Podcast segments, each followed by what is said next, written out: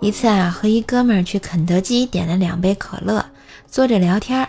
旁边一妹子吃了汉堡，留了一袋薯条和一个鸡腿，人就走了。我俩觉得浪费啊，这么好的东西啊，怎么办呢？经过思想斗争，于是决定拿过来吃。他正啃着鸡腿儿，我正往薯条上挤番茄酱的时候，妹子拿着一杯可乐回来了。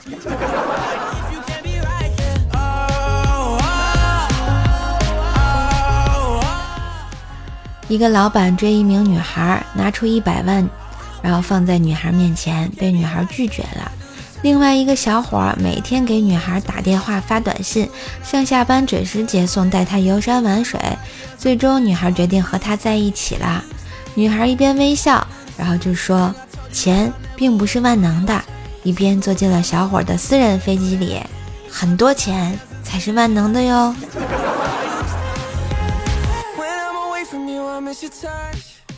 昨天和朋友喝多了，去朋友家睡了。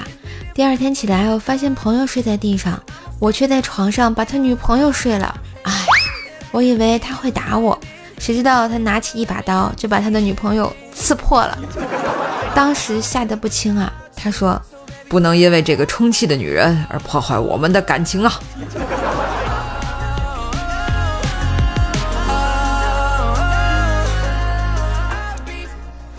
儿子犯错了，老婆拿着鸡毛掸子吓唬他：“趴下，屁股翘好，打屁股。”儿子很不情愿地趴在沙发上，裤子一拉到底，光着屁股杵在那儿。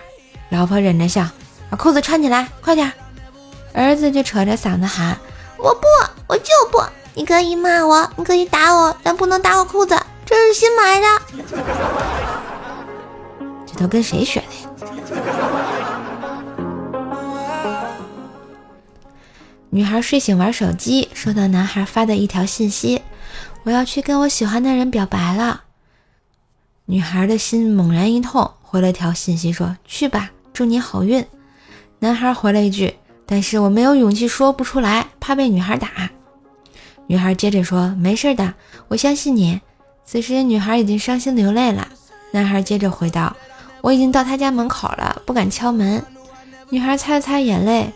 不用怕，你是个好人，会有好报的。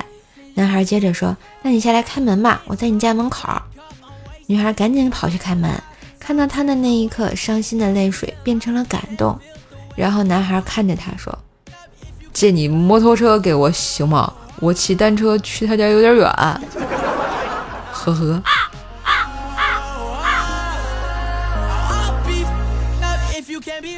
嘿，今日份段子就播到这里啦！我是段子搬运工怪兽兽呀，喜欢节目记得订阅专辑、点赞、留言、分享、打 call。